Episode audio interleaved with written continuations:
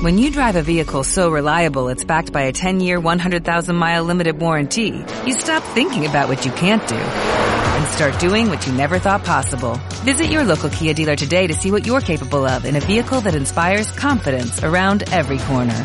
Kia, movement that inspires. Call 800-3334-KIA for details. Always drive safely. Limited inventory available. Warranties include 10-year 100,000-mile powertrain and 5-year 60,000-mile basic. Warranties are limited. See retailer for details. Mario Guerra está tratando de contestar la, la séptima pregunta. Octava. Octava pregunta de My Favorite Things. No digas. No No, diga. no, no voy a decir nada. Nada diré. Pero no has captado. Todavía no. Ok. Bueno. Tendría que repasar mentalmente todo lo que acabo de oír. Pero Muy te bien. consideras un hombre rápido. Eh, En algunas cosas, sí. En otras, francamente. ¿Para qué digo? rápido es rápido para todo, Mario. Lo más fuerte es lo que vamos a hablar ahorita, que es primo hermano del no.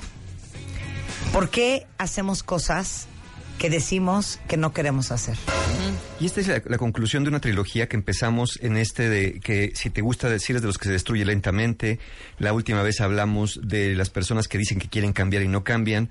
Y esta es la otra variante de- del cambio, de esa trilogía del cambio, que habla de por qué hacemos lo que decimos que no queremos hacer. ¿A qué nos referimos con eso? Personas que dicen, eh, ya voy a dejar de fumar, porque me hace daño, porque tengo tos, porque tengo...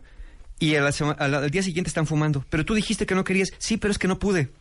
Personas que te dicen, no, ya, me voy a acostar temprano. Ya no me voy a desvelar porque hoy ya no voy a estar viendo la serie de madrugada. Y al día siguiente están viendo la serie o siguen trabajando. Personas que, que dicen, no, ya no le voy a hablar así a mi marido, ya no le voy a hablar así a mi mujer, porque la verdad sí me paso de la raya, de imbécil no lo bajo, eh, siempre lo pongo en evidencia con todos, no, ya, ya me voy a portar bien porque sí me estoy pasando. El reconocimiento, Perdón. ¿no está bien? O sea, como en su casa, Marta. Muy bien. Perdón. No pasa nada. Y, eh, y que a- al día siguiente, al siguiente pleito, lo vuelves a insultar y tú te juraste, te juraste a ti mismo, a ti misma, que no lo ibas a volver a hacer. Eh, eh, también puede ser algo repetitivo o compulsivo que llevamos haciendo por años, que ya nos tiene hasta la chancla, y que, pero que ya tomó el control de nuestras vidas. Por ejemplo, juras que no te vuelves a meter en una relación con un casado. Y ahí vas a la siguiente. Cállate. Igualito. Cállate. Juras que la próxima vez que tus hijos estén eh, haciendo escándalo, haciendo travesuras, ya no les vas a gritar y no les vas a pegar. Acto seguido vuelven a hacer eso y les vuelves a pegar y les vuelves a gritar. A- a- Arruinas amistades y dices, no, ya no voy a, ser tan, tan huraño con mis amigos, voy a ir a las fiestas y no vas ni a ninguna posada. Este tipo de cosas, cosas que dices que ya, que ya no vas a volver a hacer porque sabes que hacen daño y vuelves una y otra y otra vez en la vida. ¿Por qué hacemos eso? A ver, no solamente es la conducta el problema. El problema es lo que provoca la conducta y eso es lo que tenemos que trabajar. Por ejemplo, si tú dices, yo ya no me voy a morder las uñas, porque me las muerdo y ya no las quiero morder, pero ahí voy de nuevo. Bueno, aunque te pongas guantes, el día que te los quites te los vas a seguir mordiendo. O sea, de nada sirve también que te pongas cita en la boca para dejar de fumar. El asunto es, ¿qué estás buscando con esto? Si nos vamos a una motivación más profunda, igual encontramos ahí una causa. Y tenemos para ustedes dos posibles razones por las cuales siguen haciendo lo que dicen y juran que ya no quieren volver a hacer. La primera de ellas es, va a sonar, voy a sonar muy simple, pero es verdad. Porque algo quieres. Eh, Los seres humanos somos personas de deseos, de querer. Y cuando queremos algo, ese algo no se nos quita de la cabeza. El problema es que el método o la ruta que usamos para obtener eso que queremos es precisamente lo que nos da un resultado contraproducente. Es decir, por llegar al resultado, no piensas mucho en los actos, especialmente cuando actuamos desde una única perspectiva, una única manera de actuar. O sea, Eh, ningún acto es inocente, ningún acto es porque sí. Miren, por ejemplo, a lo mejor tú quieres obtener respeto, pero por obtener respeto acabas poniéndote agresivo con las personas que quieres. Y entonces lo que te tienen es miedo, pero no respeto. Sí. Porque a tus espaldas te ponen cola de burro, hablan mal de ti o se están quejando y cuchicheando entre ellos. Pero tú querías respeto que no estás obteniendo. A lo mejor quieres ponerte el amor, pero entonces al ponerte tan persecutor o tan posesivo o tan celoso o tan celosa, acabas alejando a las personas de ti.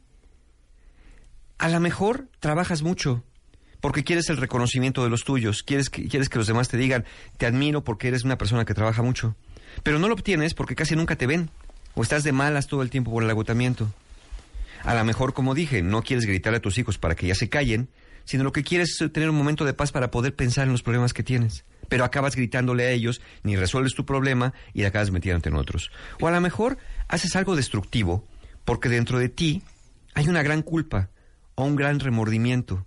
Y hay muchas personas que repiten conductas destructivas porque sienten que tienen que ser castigados para ver si así dejan de sentir esa culpa, aunque lo que están haciendo no tenga nada que ver con aquello de lo cual se sienten culpables. Entonces, algo queremos. Y entonces, al querer eso y no saber lo que queremos, que ese es el problema, hacemos cosas que según nosotros nos llevan a eso y nada que ver. Acabamos haciendo otra cosa. Pero quizá la razón más profunda sea lo que se llama la compulsión a la repetición. Por ejemplo, hay patrones de conducta que se fueron creando por años, formas de responder que se aprendieron en la infancia, o que alguna vez funcionaron, o que se las vimos a alguien y a ese alguien sentimos que le funcionó. Y entonces las tenemos una y otra vez sin importar si dan buenos o malos resultados. Esto es como regresar a lo conocido porque no tienes un lugar a donde ir. Por ejemplo, si de niño a ti te pegaron, te maltrataron, un día juraste que a tus hijos nunca les ibas a hacer lo mismo. Y resulta que acabas por hacer exactamente lo que dijiste que no en que ibas a hacer y además lo sigues haciendo. A lo mejor tuviste en el pasado relaciones con personas que te maltrataban y un día juraste, juraste que nunca ibas a tener una relación como esa o a lo mejor juraste que nunca ibas a permitir que ningún hombre o ninguna mujer te tratara como te trató tu padre o tu madre cuando eras joven o cuando eras niño. A lo mejor tenías un padre o una madre que te maltrataba o te ignoraba. Y entonces, ¿qué pasa? Que precisamente te acabas relacionando con personas que te maltratan o te ignoran. Y tú dices, ¿y por qué hago eso? Porque este tipo de aprendizajes no nos deja tener relaciones sanas, porque las relaciones sanas son con personas sanas. Y las personas sanas nomás no se parecen a lo que tenías en la infancia. Entonces, hagan de cuenta, cuentavientes, que cuando ustedes se meten, por ejemplo, en relaciones repetitivas con eso que quieren evitar de la infancia, es como si ustedes hicieran casting para encontrar a los actores correctos, para hacer el papel que tienen que desempeñar. Entonces, si tú la vas a hacer de mi papá maltratador y que me ignora, no puede ser bueno porque no me das para el casting. Tienes que ser una persona que me ignore, una persona que me maltrate, una persona que se enoje. Porque entonces sí vas a ser el buen actor que va a poder repetir el papel para que yo me pueda meter dentro de la obra y hagamos las cosas diferentes. Pero ¿cómo las van a hacer diferentes si cada uno sigue desempeñando el mismo papel? Imagínate que tú tienes eh, esta, esta idea de, de frenar algo, ¿no? Entonces de pronto dices, me voy a meter, voy a recrear la escena del crimen para que me maten otra vez con la esperanza que un día ya no te maten. Pero ¿cómo, ¿cómo no te van a matar si es la misma escena del crimen? ¿Cómo no te van a maltratar si estás recreando la misma escena del crimen? ¿Cómo no va a pasar lo mismo si estás buscando a las mismas personas? Claro. Este, esta es la razón por la cual repetimos nosotros y hacemos cosas que decimos que no queremos hacer. De alguna manera, queremos que esto pare. Pero para pararla, tenemos que volver a crearla para ver si un día le encontramos la manera. Pero no se la vamos a encontrar porque ni siquiera estamos conscientes de que esto está pasando. Esto que estoy diciendo pasa a niveles inconscientes. Todo mundo te dice, yo quiero tener una buena relación, yo quiero tener buenos amigos, yo quiero tener un buen trabajo, yo ya no quiero sabotearme. Pero acaban haciendo lo mismo porque no tienen la más remota idea por qué lo están haciendo. Y la más remota idea viene de ahí. Algo estás repitiendo de tu vida porque quieres resolverlo. Y lo repites una y otra y otra, con la esperanza que un día ya no suceda. Es como, como tener una máquina del tiempo y regresar a la época de la independencia con la esperanza que un día no maten al cura Hidalgo. Aquí todo el mundo está callado en profundas reflexiones. Sí. ¿eh? Pero, pero si la historia fue así, la historia no va a cambiar. Aquí no se trata de evitar que maten al cura Hidalgo. Se trata de qué voy a hacer yo para mantener mi independencia. Ya no- independientemente, valga la redundancia, de lo que me pasó en aquella infancia. Hay personas que creen que cuando hacen cosas que dicen que no quieren se están autosaboteando o que no se quieren. Ajá. Y no es cierto. La no es un tema de autosabotaje, No, no es un tema de autosabotaje, al contrario. umbral de merecimiento. No, no, no. Al contrario. Uno busca obtener algo bueno que desea, pero lo hace regresando a viejas zonas conocidas, porque es la única forma que conocemos. Si yo de niño o de niña nunca conocí lo que era una familia estable, integrada, lo que conocí que eran unos padres pacientes, tolerantes, amorosos, no sé reconocer eso. Entonces lo único que voy a reconocer son personas que maltratan. Hagan de cuenta que para mí los demás son invisibles, porque no, no, no existen, no, no puedo reconocer lo que nunca aprendí a tener. O sea, no es porque en el fondo dices que quieres, pero en realidad no quieres? Algunas cosas sí, y lo hablamos en los últimos dos programas. Pero aquí lo que estamos buscando es lo que todos queremos. Todos queremos dos cosas, y eso lo decía Siddhartha Gautama el Buda. Todos queremos ser felices y dejar de sufrir, independientemente de qué otras cosas queremos. Pero, pero ser felices y dejar de sufrir, todos lo queremos, todos los seres vivos los queremos. Entonces, aquí no, no va mucho esto de a lo mejor no quieres, ¿no? Es que dices que quieres ser feliz, pero a lo mejor no quieres. No sé si quiero. El problema es cómo estoy, dónde estoy buscando la felicidad. No la voy a buscar en conductas repetitivas, en conductas agresivas, en conductas compulsivas, en conductas adictivas que ahí es donde se está buscando. Es como si unas voces nos ordenaran que tenemos que hacer lo que tenemos que hacer. Es como si ya le hubieras entregado tu voluntad a esas voces mentales.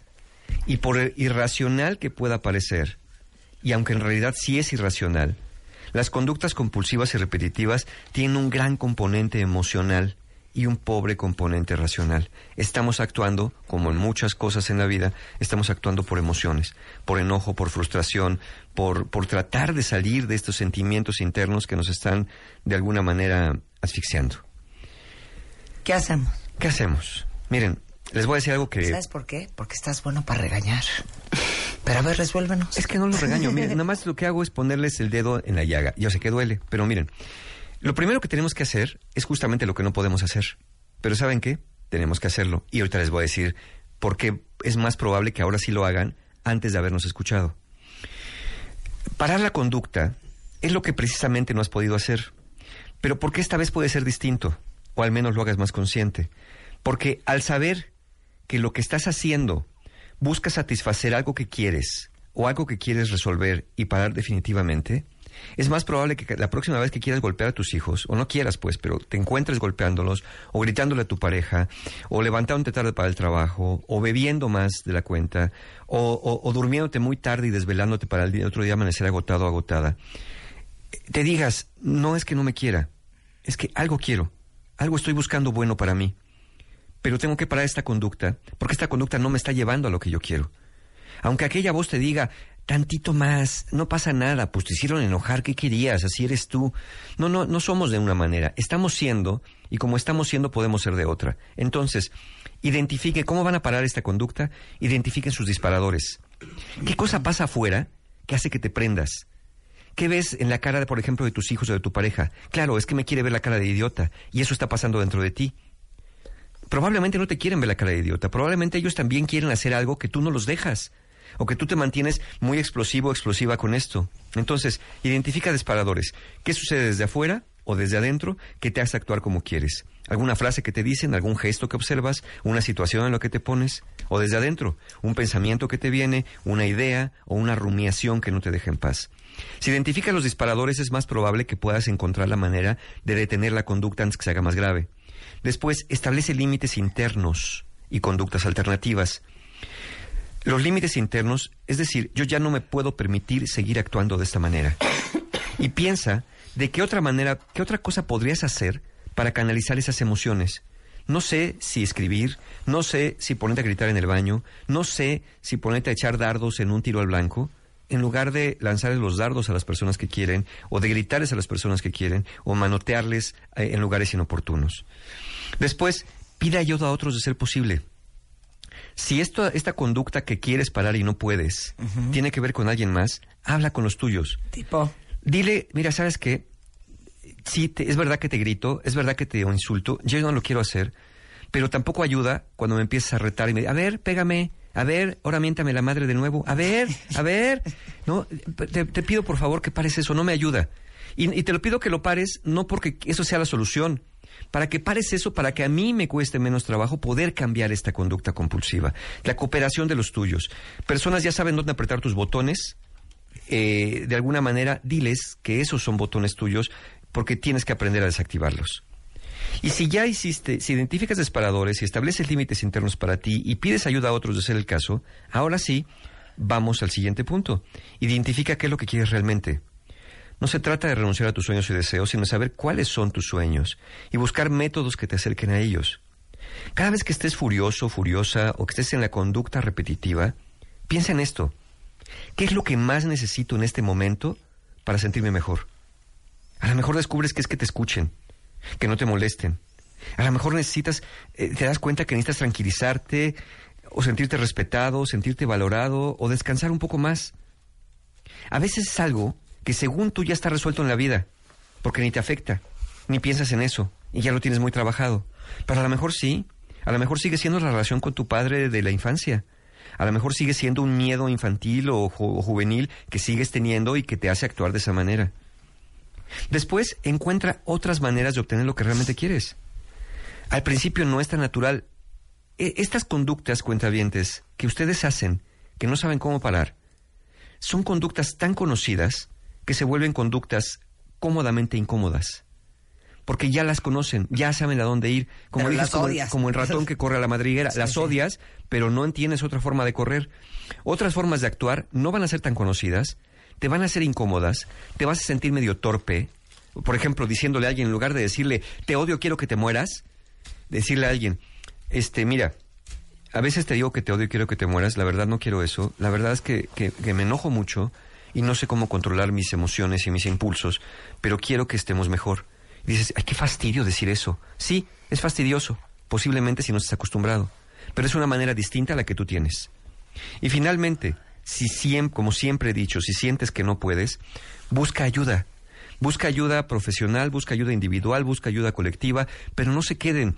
Miren, ahorita que viene esta época de regalos, que están en el intercambio, todo eso, de verdad inviertan, inviertan en ustedes, porque viene el otro año.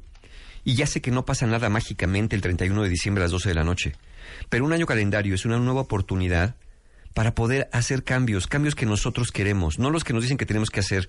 No es de me pongo a hacer ejercicio, voy a comer más sano, voy a tomar más agua, voy a fumar menos. Qué bueno que quieran eso. Pero hagan cambios más desde adentro. ¿Qué es lo que quiero realmente? ¿Qué quiero ser diferente en el próximo año? Que haría una diferencia significativa en mi vida y mis relaciones de pareja con mis padres, con mis hijos, mis hermanos, conmigo mismo, con mi actividad profesional, con mi salud y con mi salud mental sobre todo también. Entonces, ese tipo de cosas creo que es una buena manera de hacer estas reflexiones de, final de año para poder pensar cómo le van a hacer para invertir en ustedes, para ahora sí dejar de hacer lo que están diciendo que ya no quieren seguir haciendo. Obvio, no hay un curso ahorita. Sí, ¿cómo no? Ah. Todavía nos quedan dos.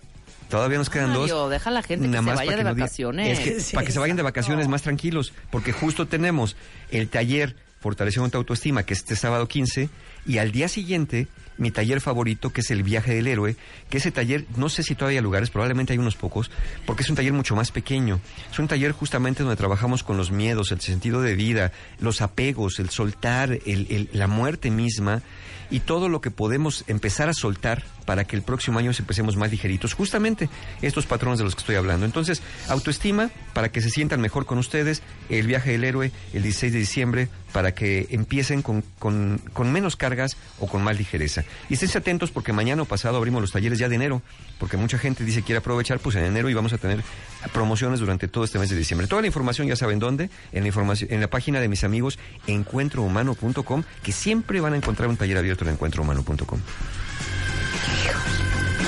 Yo te sugiero que ya hagas una línea 24 horas. No, imagínate. Un, un- un emotional 911. Si luego se- qué bueno 911. estaría eso. Si luego se ponen bien bravos cuando no 911. contesto en el Instagram, pero es que también no se Negocio puede. millonario. Ay, No se puede. Mario se debe a mucha gente, cuentavientes. Gracias. Pero ahí están los talleres, ahí nos vemos. Un placer. Muchas gracias. vayan. Mucha más información, alegría, entretenimiento este invierno, este diciembre, esta Navidad, solo en W Radio. Adiós.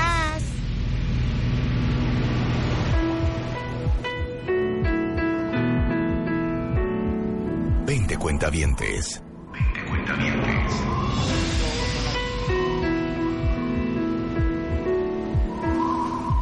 Un solo ganador. Solo ganador.